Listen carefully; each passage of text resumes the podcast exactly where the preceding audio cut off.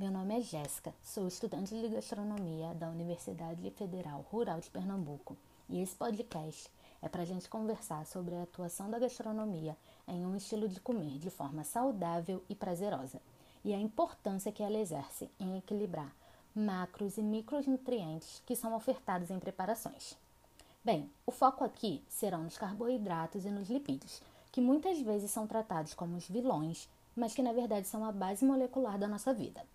De forma geral, eles desempenham em nosso organismo funções estruturais, energéticas, controladoras ou informacionais. E dependendo da função e do metabolismo de cada indivíduo, eles podem ser montados em moléculas grandes e complexas ou desmontados em moléculas menores e de fácil absorção. Bem, esses nutrientes só passam a atuar como os vilões e os sabotadores de dietas saudáveis quando são ingeridos em excesso ou com frequência. Os carboidratos possuem destaque no fornecimento de energia ao corpo e, quando estão desmontados, ou seja, em moléculas pequenas, são absorvidos rapidamente e elevam o nível de açúcar no sangue. Esse tipo é facilmente encontrado em alimentos refinados que perdem parte do seu valor nutricional no processamento. Como exemplo destes, temos o açúcar refinado, o arroz branco e as farinhas refinadas. Estes tipos de carboidratos aumentam exponencialmente o risco de obesidade e diabetes. A opção, então, mais benéfica é a substituição deles por carboidratos não refinados e complexos, ou seja, o que estão disponíveis em moléculas grandes, o que obriga o corpo a ter mais trabalho para digeri-los, prolongando assim o tempo de digestão.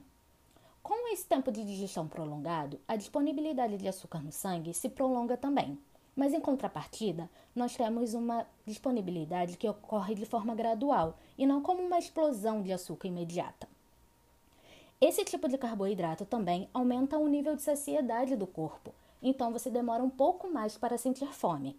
Para exemplificar esta categoria de carboidratos, nós temos os amidos e as fibras, que estão presentes em tubérculos, feijões e cereais integrais.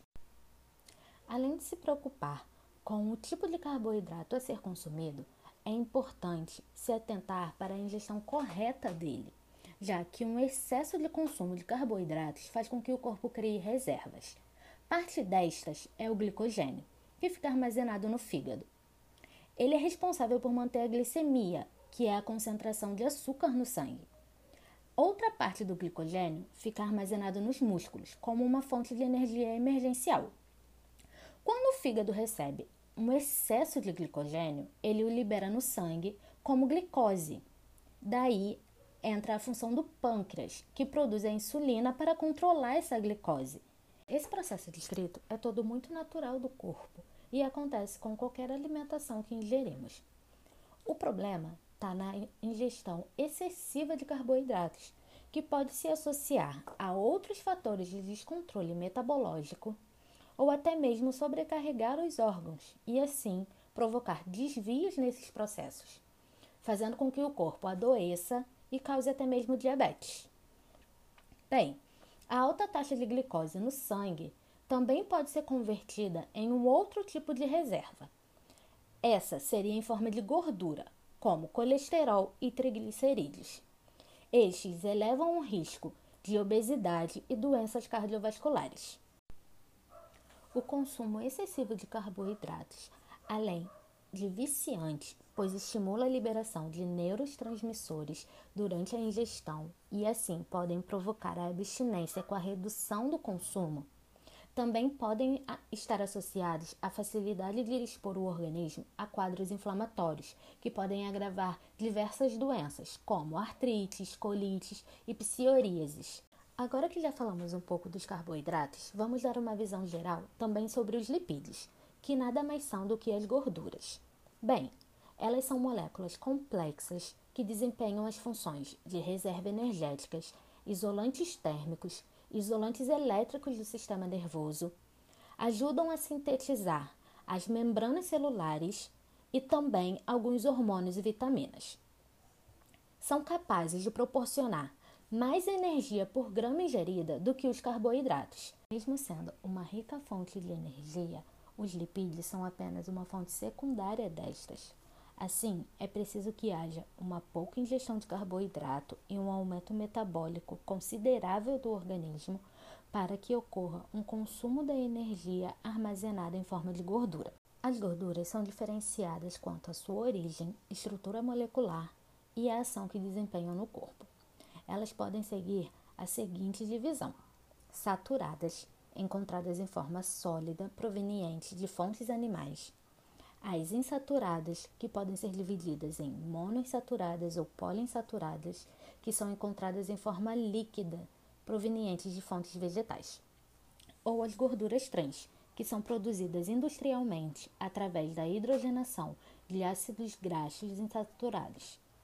Destas, a mais imprópria para uma vida saudável e regular é a gordura trans, pois ela eleva os níveis de mau colesterol no sangue, o LDL. Além de afetar o nível de colesterol no sangue, ela também não apresenta nenhum benefício ao corpo humano. Seu único benefício agregado é a indústria, pois ela consegue alterar os sabores e consistências dos alimentos produzidos. Assim como as gorduras trans, as gorduras saturadas também contribuem para o risco de aterosclerose, que é o quadro clínico caracterizado pelo depósito de material gorduroso nas paredes das artérias, obstruindo o fluxo sanguíneo, o que pode ocasionar infartos e acidentes vasculares cerebral. Mas, diferente das gorduras trans, as gorduras saturadas produzem a energia para o corpo e ajudam a armazenar alguns tipos de vitaminas, como a vitamina A, D, E e a K. Já as gorduras insaturadas podem aumentar os riscos de sobrepeso e obesidade. E também podem oxidar e liberar algumas toxinas no organismo. Em contrapartida, elas elevam o HDL, que é o bom colesterol, e ajudam a controlar o mau colesterol no sangue. Elas também ajudam na formação de alguns hormônios. Para exemplificar cada tipo de gordura, nós temos as saturadas, como as carnes vermelhas, e leite e seus produtos derivados. Nós também podemos encontrar em algumas fontes vegetais, como o coco e o dendê. As insaturadas estão presentes em produtos vegetais, como o azeite oleaginosas, o abacate, mas elas também podem ser encontradas no ômega 3 e ômega 6 disponíveis em alguns peixes. Já gorduras trans são totalmente industrializadas, podem ser encontradas em qualquer produtos que venham da indústria, como sorvetes, biscoitos e margarinas. Com tudo o que foi visto até aqui, nós podemos pontuar que carboidratos e lipídios promovem malefícios, mas também benefícios ao organismo. Então, não podemos somente minimizá-los a simples vilões ou descartá-los completamente de nossas dietas por receio de alguma doença. Devemos, entretanto, nos atentar às quantidades ingeridas de cada um desses macronutrientes e nas técnicas culinárias aplicadas para realçar o que eles possuem de melhor. Para a gastronomia, nós podemos ainda destacar as especificidades que cada um desses macronutrientes agregam às preparações.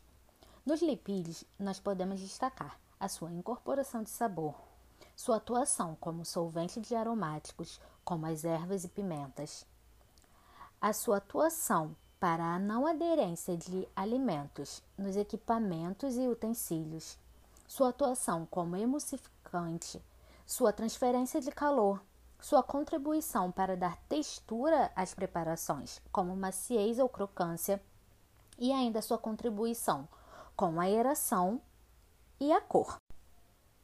Já para os carboidratos, nós podemos destacar suas seguintes atuações: a saborização, geralmente adocicada por causa do açúcar, seu uso como espessante, seu uso para dar cor através da caramelização, sua atuação como agente gelificante e como um conservante natural. Nas práticas gastronômicas, o desafio está em montar pratos não somente saborosos, mas também cuidar da seleção criteriosa de cada insumo das preparações e manter um equilíbrio entre todos os macronutrientes a serem servidos. Em geral, devemos distribuir de 30 a 40% do prato em carboidratos. Deste mesmo prato, usar um total de 30 a 40% de proteínas e de 25 a 35% de gorduras, dando preferência às gorduras insaturadas e aos carboidratos complexos e não refinados. É importante priorizar o uso de alimentos naturais e fugir de toda a oferta ostensiva de processados e industrializados. O grande ganho da gastronomia está em poder utilizar uma vasta variedade de insumos, mas também de técnicas de cocção, podendo escolher assim a que minimize os impactos negativos, mas que preserve sabor considerando assar e cozer anteriormente à ideia de trabalhar com frituras, por exemplo. Bem, tudo que foi dito aqui nesse podcast foi para tentar sintetizar a ideia de dar preferência a uma alimentação saudável e sem que haja preocupação de cortes drásticos de macronutrientes. Ao invés disso, que se foque no equilíbrio e nas quantidades corretas. Agradeço a atenção e ficamos por aqui.